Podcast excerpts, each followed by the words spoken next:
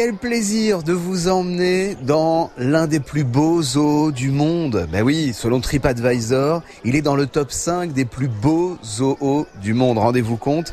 Et puis pour ce premier numéro où je vous emmène au zooparc de Beauval, on va forcément parler des pensionnaires noirs et blancs. Rappelons que dans le monde, un peu plus d'une vingtaine de zoos ont des pandas chez eux. C'est vraiment une exclusivité du coup du zooparc de Beauval. Rendez-vous à Beauval. Rendez-vous à Beauval. Avec Marc Yvan.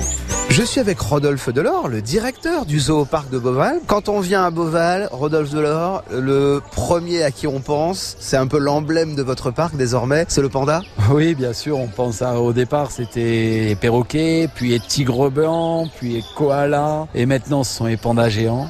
Les pandas géants, ils vont très bien. Euh, One One euh, et One Z vont, vont, très bien. Et parents, le bébé One Man est bientôt aussi grand que sa maman. Et étant, ils sont tous les trois en, en parfaite santé. Rendez-vous, rendez-vous, rendez-vous à Beauval.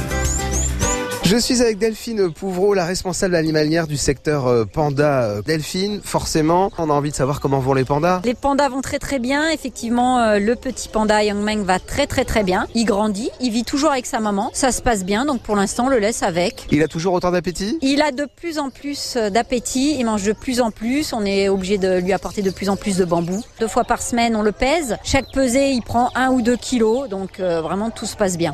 Euh, je sais pas si cette année, on lui fera un gâteau d'anniversaire on fera un petit truc spécial, mais on va voir. On a, on s'est pas encore posé la question de quel va être son gâteau d'anniversaire, et en tout cas, ça restera une surprise. Rendez-vous à Beauval. Rendez-vous à Beauval avec Marc Yvan.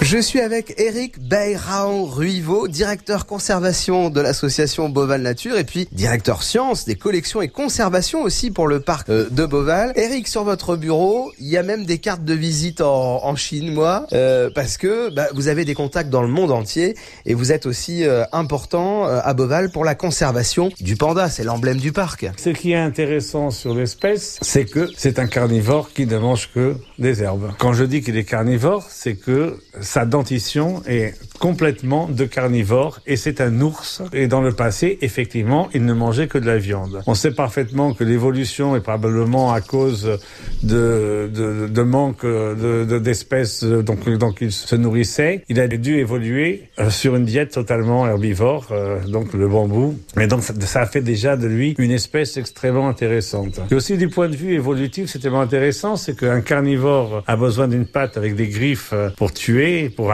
déchirer la viande, chose qu'il a. Mais quand vous êtes un herbivore, c'est très bien d'avoir un pouce pour tenir le, le bambou. Alors le, le, panda a évolué en, en développant un sixième doigt, un pouce qui lui permet d'attraper le bambou, la tige de bambou, comme, comme une main humaine. C'est absolument extraordinaire.